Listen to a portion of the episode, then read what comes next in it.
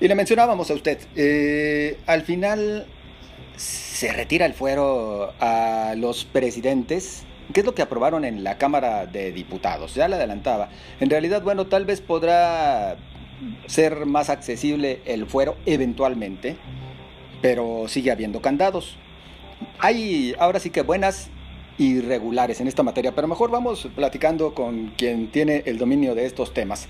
Yo saludo a la compañera Surya Palacios, abogada, maestra en Derecho y socióloga, así como periodista, para comentar acerca de este tema. Surya, ¿cómo estás? Buenas noches. Hola, ¿qué tal? Buenas noches, José Ángel. Muy bien, encantada de estar contigo y con todo el auditorio. Entonces, Surya, ¿ya se retira el fuero? No, el presidente sigue manteniendo el fuero constitucional que en realidad desde sus orígenes en nuestra constitución de 1917 hay un error conceptual, este, porque en realidad se le debería de denominar, como en otros países, inmunidad procesal, que es la figura jurídica que impide que los servidores públicos sean procesados penalmente en caso de que, se que estos cometan un delito.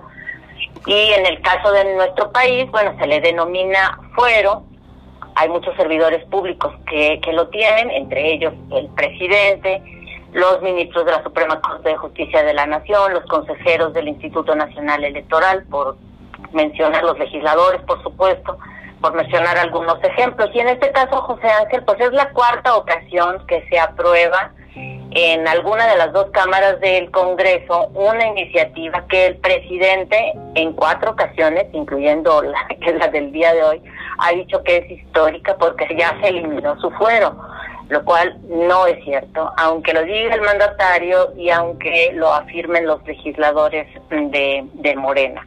Lo único que se hizo en esta ocasión, el día de ayer, fue que se ampliaron las hipótesis delictivas por las que el presidente en funciones podría ser juzgado en caso de que así lo autorizara el Senado a través de un juicio político.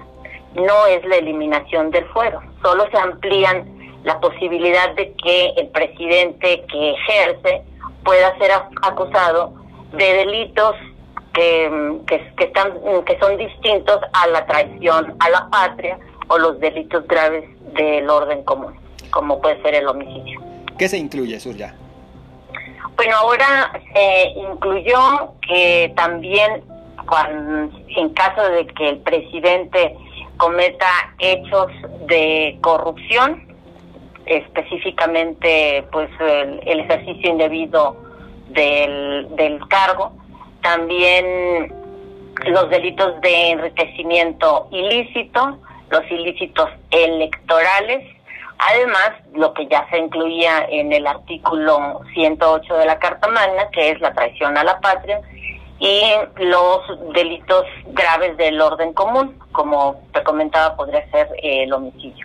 Es decir, que ahora, no solo por traición a la patria y delitos graves del orden común, podría ser acusado el presidente ante el Senado para que éste le le fincara un juicio político y posteriormente pudiera ser procesado penalmente. Mm. Ahora se amplían esas hipótesis y además de traición a la patria y delitos graves del orden común, se añadieron los ilícitos electorales, los hechos de corrupción, que son delitos de enriquecimiento ilícito y ejercicio abusivo de funciones, y cualquier otra conducta delictiva. A diferencia de los ciudadanos, José Ángel, bueno, pues si un, mexicano cualquiera comete un delito, pues el Ministerio Público, ya sea federal o, local, dependiendo de las circunstancias en las que se comete esa conducta, el Ministerio Público solicita al juez una orden de aprehensión y pues cualquier ciudadano, si cometió el ilícito o se sospecha de su autoría, pues puede ser detenido solo con la anuencia de un juez o el Ministerio Público puede hacer la detención si el, el, autor es encontrado en flagrancia. A diferencia de los ciudadanos, los funcionarios con fuero no pueden ser detenidos. Así los encuentren con la pistola humeante. No pueden ser detenidos por ningún ministerio público, por ninguna policía. Y un juez tampoco puede ordenar eh, su aprehensión ¿Por qué? Pues porque tienen fuero. Claro. ¿Mm? Sí, sí. Oye, Surya, pero al final de cuentas entonces, a ver, bueno, sí se logra avanzar, ya se incluyen otros tantos delitos. La bronca va a seguir siendo, uno, pues que se les pueda comprobar. Digo, que al final de cuentas pareciera es donde luego ya nos, nos eh, entrampamos y, podemos hablar de muchos casos incluso en la historia. Y dos, pues sigue habiendo el candado de que tiene que pasar por el Senado. Sí, exactamente. Y es un procedimiento especial que existe en nuestra Constitución exclusivamente para el presidente, porque para los demás funcionarios que tienen fuero, exceptuando el titular del Ejecutivo Federal, es la Cámara de Diputados la que lleva a cabo un juicio de procedencia, popularmente conocido como desafuero, para permitir que un funcionario pueda ser procesado penalmente. De hecho, en, en la actual legislatura, un, un diputado de Morena fue, se le eliminó el fuero por parte de la Cámara de Diputados a través del juicio de procedencia. Todas las personas que son servidoras públicas en nuestro país, si cometen un delito, para que puedan ser detenidos, se requiere que sean, entre comillas, no desaforados, es decir, que se les lleve a cabo un juicio de procedencia en la Cámara de Diputados pero nuestra constitución establece un régimen especial en el caso del presidente. Solo a él no se le puede hacer un juicio de procedencia, sino se le realiza en el Senado un juicio político en donde se tendrían que presentar pues, todos los elementos, las pruebas, para que sea el pleno de la Cámara Alta la que decida eh, realizar este juicio político para que después pudiera ser juzgado el presidente en funciones, lo cual, bueno, pues es muy raro que vaya a ocurrir, al menos en la época moderna, digamos que tras la Revolución Mexicana, pues eso no ha ocurrido con ningún mandatario mexicano, así es de que, pues eh, no es nada histórico, simplemente se, se hace una nueva modificación al artículo 108 y al 111 constitucional, de las tantas que ha tenido nuestra Carta Magna. Por ejemplo, el 108 eh, ha sido modificado 10 veces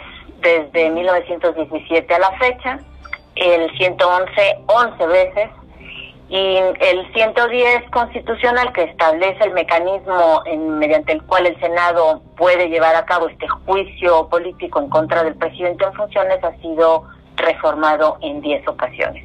Con esta ya sería pues el 108, 111 y 110 serían modificaciones de 11, 12 y 11, 11 cambios a estos numerales de la Constitución, algo que bueno, pues ya nos tienen acostumbrados nuestros legisladores. Claro. Oye, Surya, eh, la pregunta que siempre se hace el ciudadano, y yo quiero ahora hacértela a ti. Dicen, bueno, ¿por qué en otros países sí pueden tan fácilmente proceder contra su presidente y en México no? Yo creo que es la presión social, y ahí no son tanto cuestiones jurídicas, la presión social, la voluntad política de sus respectivos congresos y sí, hay también la estructura jurídica que lo permite.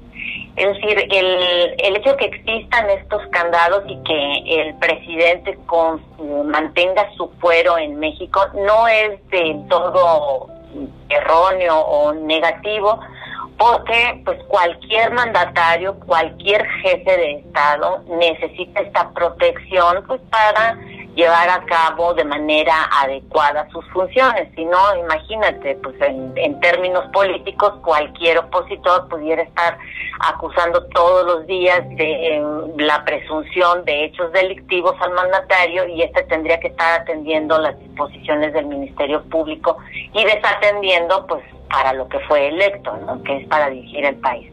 Entonces, tal y como ocurre en otros países, es positivo que se mantenga el fuero que se mantenga um, esta um, inmunidad procesal para el jefe del Ejecutivo, pero eh, el hecho de que en otros países sí se puedan juzgar eh, con mucha más facilidad a los presidentes en funciones es porque tienen leyes que tienen menos candados y también se da se ha dado en momentos específicos en esas naciones, sobre todo por ejemplo en, en Latinoamérica. Recientemente está el caso de, Ecuador, por ejemplo, en el que existe también la voluntad política de parte del Congreso.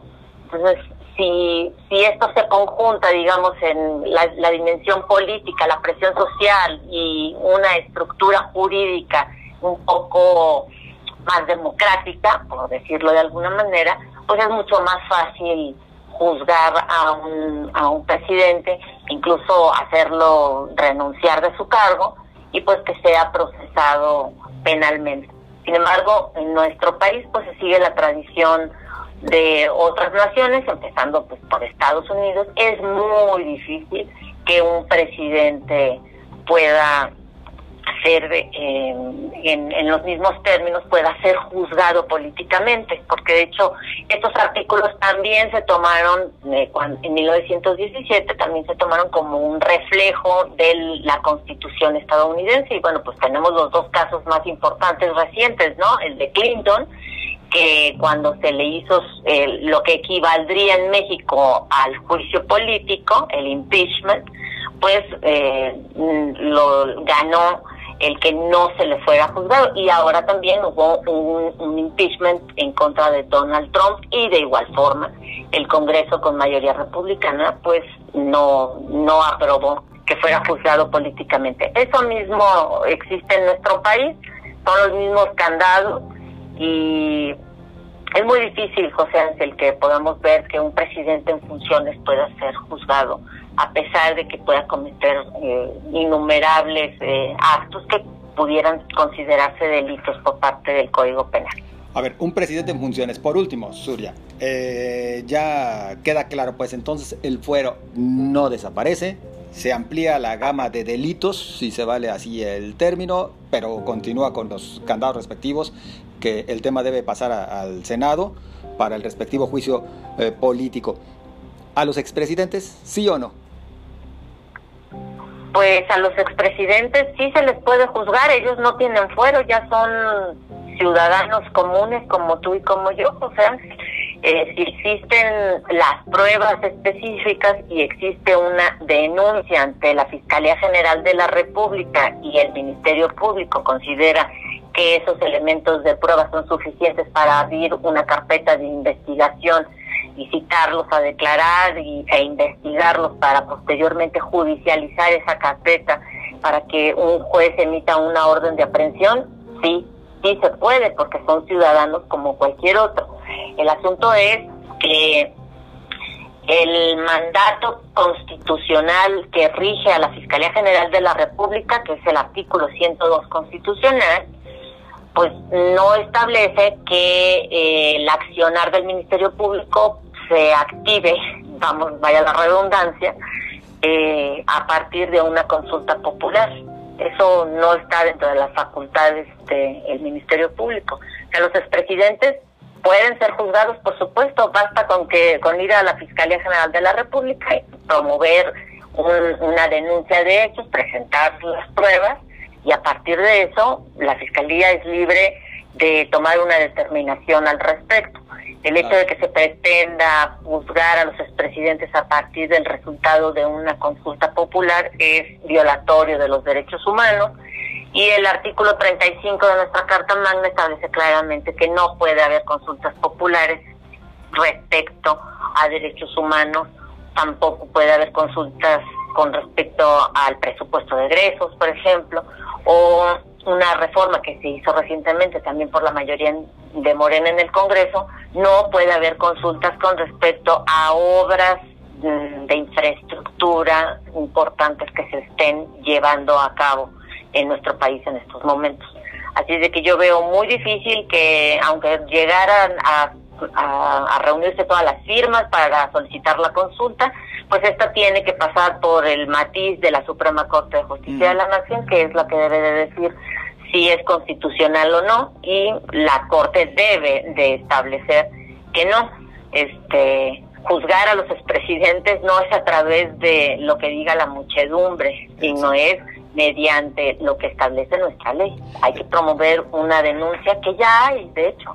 Simplemente se requiere que, que la Fiscalía las active. Hay decenas de denuncias en contra del expresidente. Claro, también habría que ver si los delitos o presuntos delitos que habrían cometido pues todavía están vigentes. Exactamente. es decir, pues en este caso ellos, los expresidentes, como con cualquier ciudadano, presentar pruebas, presentar denuncia y dejar que la autoridad, en este caso la fiscalía, pues haga su trabajo y tenga y que en realidad lo realice, no nada más se quede ahí con las eh, carpetas de investigación como a veces sucede también con todos los ciudadanos. Sí, o que es muy cotidiano, ¿no? Por ejemplo, este el por traer a tema este un, este algo reciente, el Lozoya, Emilio Lozoya, el, el exdirector de Petróleos Mexicanos. La denuncia en contra de, de este hoy exfuncionario, que goza de libertad condicional, se presentó durante la administración de Enrique Peña Nieto no la presentaron, o sea, esta investigación no viene de ahora que, de la administración de López Obrador. O sea, fue la apoderada legal de Petróleos Mexicanos la que promovió una denuncia ante la Fiscalía General de la República durante el sexenio de Peña Nieto en contra de un montón de irregularidades que habría cometido presuntamente Emilio Lozoya. ¿Y qué pasó con esa carpeta de investigación? Pues lo que suele suceder en estos casos de escándalos mediáticos, pues estaba guardando el, sueño de los justos en la fiscalía. Solo se activó cuando hubo voluntad política para ello. Exactamente lo mismo con los con los expresidentes. Yo estoy segura que podemos este, solicitar por transparencia a la fiscalía el dato de cuántos ciudadanos, este, organizaciones no gubernamentales han presentado denuncias en contra de expresidente, seguramente va a haber varias, solo hace falta las pruebas y que exista la voluntad política de la Fiscalía para activar esas carpetas de investigación en caso de que se hayan abierto o de iniciarlas si no se abrieron las carpetas, tal y como sucedió con este ejemplo que te, que te pongo, José Ángel, el caso Lozoya, estaba ahí guardada la, la acusación, simplemente se necesitó que llegara un nuevo gobierno para que se activara la investigación. Bien, pues eh, Surya, como siempre agradecidos por este tu análisis, terminamos ya entendiendo los temas que, de repente luego se, se, vuelven complicados. Muchas gracias y vamos a seguir por ahí en contacto. Gracias a ti, José Ángel. Un saludo para todos. Surya Palacios, abogada con maestría en Derecho, socióloga, periodista. Usted la puede leer en sus análisis eh, jurídicos en el portal Alto Nivel, www.altonivel.com.mx. Gracias, Surya. Vamos a la pausa, continuamos con más.